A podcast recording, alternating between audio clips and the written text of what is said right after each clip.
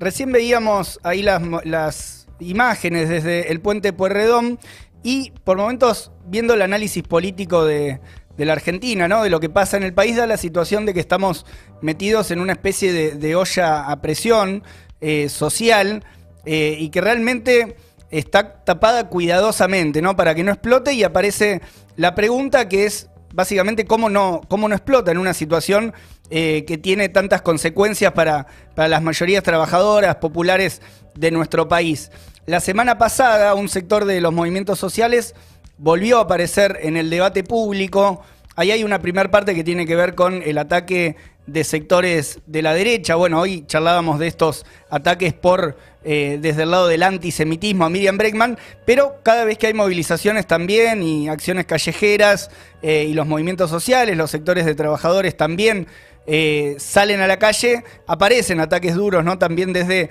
las usinas mediáticas y sin duda son ataques que hay que rechazar de plano porque tienen que ver con cuestionar también la legitimidad del reclamo de lo que hace esas necesidades, ¿no? De los sectores eh, populares, de las clases trabajadoras. Eh, pero además de repudiar esos ataques, también está bueno meterse a debatir un poco qué hay detrás, eh, bueno, de la estrategia que se dan distintos sectores y de los debates que tienen que ver con cuál es una salida de fondo a esos problemas profundos que se plantean, ¿no? El problema de la desocupación, el problema de la miseria, el problema de la pobreza, que son problemas ya estructurales en nuestro país. Como parte de ese debate entra este, esta discusión, esta propuesta que tiene que ver con la renta básica universal o con el salario básico universal, que también le llaman, y que básicamente sería la idea de que eh, toda persona en condiciones de trabajar pueda cobrar un salario eh, que es la tercera parte del salario mínimo vital y móvil. Son unos 9 mil pesos en este momento, ¿no?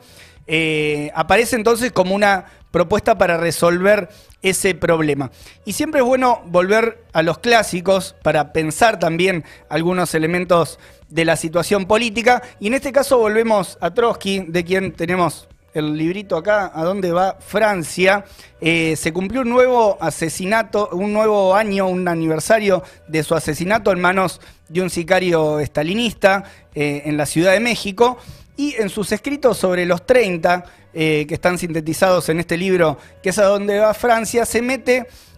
a definir las situaciones em, políticas en momentos de transición, ¿no? Cuando las cosas no están del todo muy claras, ¿no? Eh, incluso cuando son situaciones que no son abiertamente de pasividad, que son, no son abiertamente no revolucionarias y que tampoco están en el otro extremo, digamos, de situaciones donde ya claramente hay un enfrentamiento directo entre las clases, ¿no? En un, en un Estado, en un país. Eh, las definiciones que hacen en este, en este texto quedan después sintetizadas en un texto muy importante que se llama El programa de transición y donde Trotsky intenta eh, y busca unir dos elementos, ¿no? Por un lado, las condiciones objetivas, eh, la, forma en la cual em, se presenta, digamos, la situación real, concreta, en ese momento de la clase trabajadora, y por otro lado la pelea por una salida de fondo, que en este caso es la pelea, o sea, lo que plantea Trotsky en ese momento, en ese libro, es la pelea por una sociedad socialista, ¿no? Que resuelva de fondo los problemas que están planteados. Entonces hay una, hay una lógica que está planteada en ese texto, que es que cuanto los problemas son más profundos, eh, también son eh, necesarias medidas más profundas, de más impacto, ¿no? O sea, que busquen chocarse de frente contra los problemas que tienen planteados. Entonces, desde ahí eh, creo que da también para pensar la situación en Argentina, sobre todo si pensamos que las consecuencias de la crisis social, económica y política, en cierto sentido, que amenaza al, país, ¿no? Con tasas de pobreza tan elevadas, con una situación social bastante, bastante crítica para sectores amplios de la población, bueno, hay que pensarlos también desde ese punto de vista de cuáles son las medidas radicales que se proponen para, para resolver, ¿no? Eh, entonces, agarrando esta, esta propuesta, esta idea de la renta universal o el salario básico universal, que por ejemplo lo plantean referentes como Juan Grabois y los dirigentes de los movimientos sociales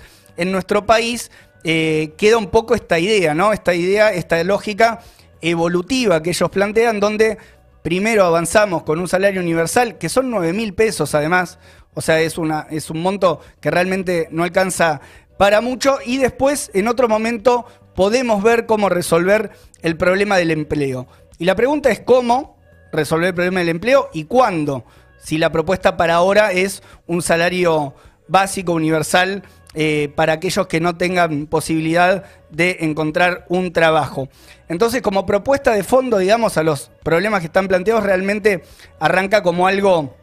insuficiente y además arranca con un problema de matriz, que es en lugar de transformarse en una bandera para la pelea, para la organización y para la movilización de esos sectores, de esas miles de personas que también movilizan ¿no? los movimientos sociales, bueno, arranca más bien como una propuesta en cierta medida de contención, ¿no? O sea, este es un elemento, es un dato que incluso lo plantean sus propios dirigentes, ¿no? La posibilidad de contener socialmente, aliviar para que no explote. Es una lógica bastante opuesta a pensar, por ejemplo, cómo se podría poner esa fuerza de millones de trabajadores en condiciones de precariedad para, bueno, tomar medidas más decididas y fundamentalmente para transformarlos en una fuerza de acción para lo que se hace necesario, digamos, para resolver los problemas profundos que tiene nuestro país, que básicamente son tocar eh, los grandes problemas estructurales de la economía, ¿no? Entonces, son medidas que en, cierta, en cierto sentido aparecen como medidas de contención y fundamentalmente que aparecen con la idea de resolver y tener ahí eh, contenido el problema de la paz social. De hecho, eh, hay una frase que, planteó Grabois, una, una idea,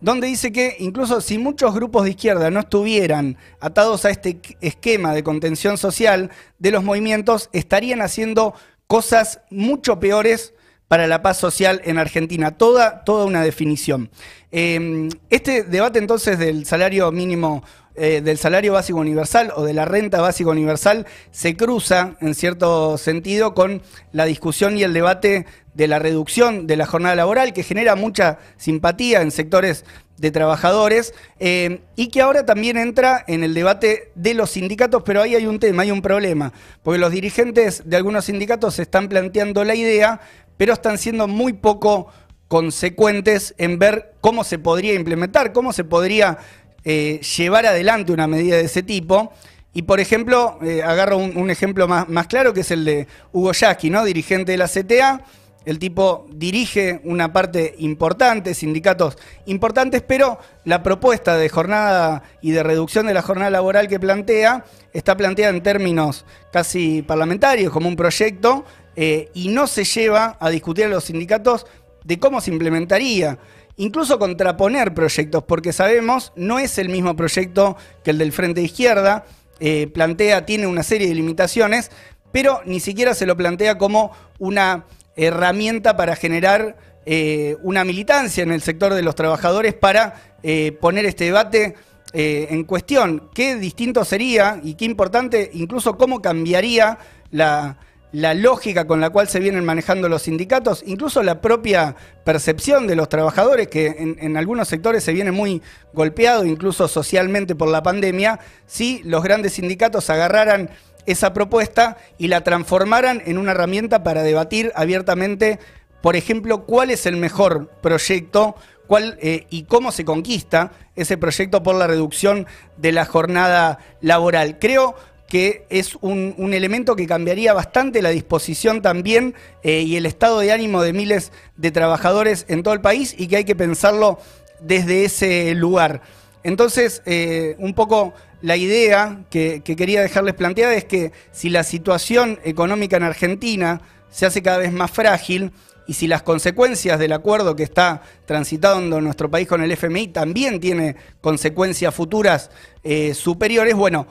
fortalecer en este caso a quienes peleamos por esta perspectiva, ¿no? Por ejemplo, por hacer una gran campaña y que sea tomado por eh, sectores importantes de los sindicatos de la reducción de la jornada laboral, se hace más necesario que nunca. Y en ese marco también, en la pelea que se presenta en la batalla electoral, tiene eh, un punto de conexión, o sea, trazando esa diagonal entre la necesidad de levantar esta demanda en los sindicatos y también pelearla en el terreno político electoral no solo por la posibilidad de obtener cargos y, de que eso eh, los referentes, las referentas de la izquierda lo defiendan en el Parlamento, sino también para eh, poder construir una fuerza material que lo pelee, que lo milite y sobre todo para prepararnos en ese momento en el cual sectores muy importantes de la clase trabajadora, que son sectores de masas que agrupan a millones, eh, salgan de la rutina y se transformen en la clave, en lo decisivo para cambiar el rumbo eh, de nuestro país y sobre todo de hacia dónde estamos yendo.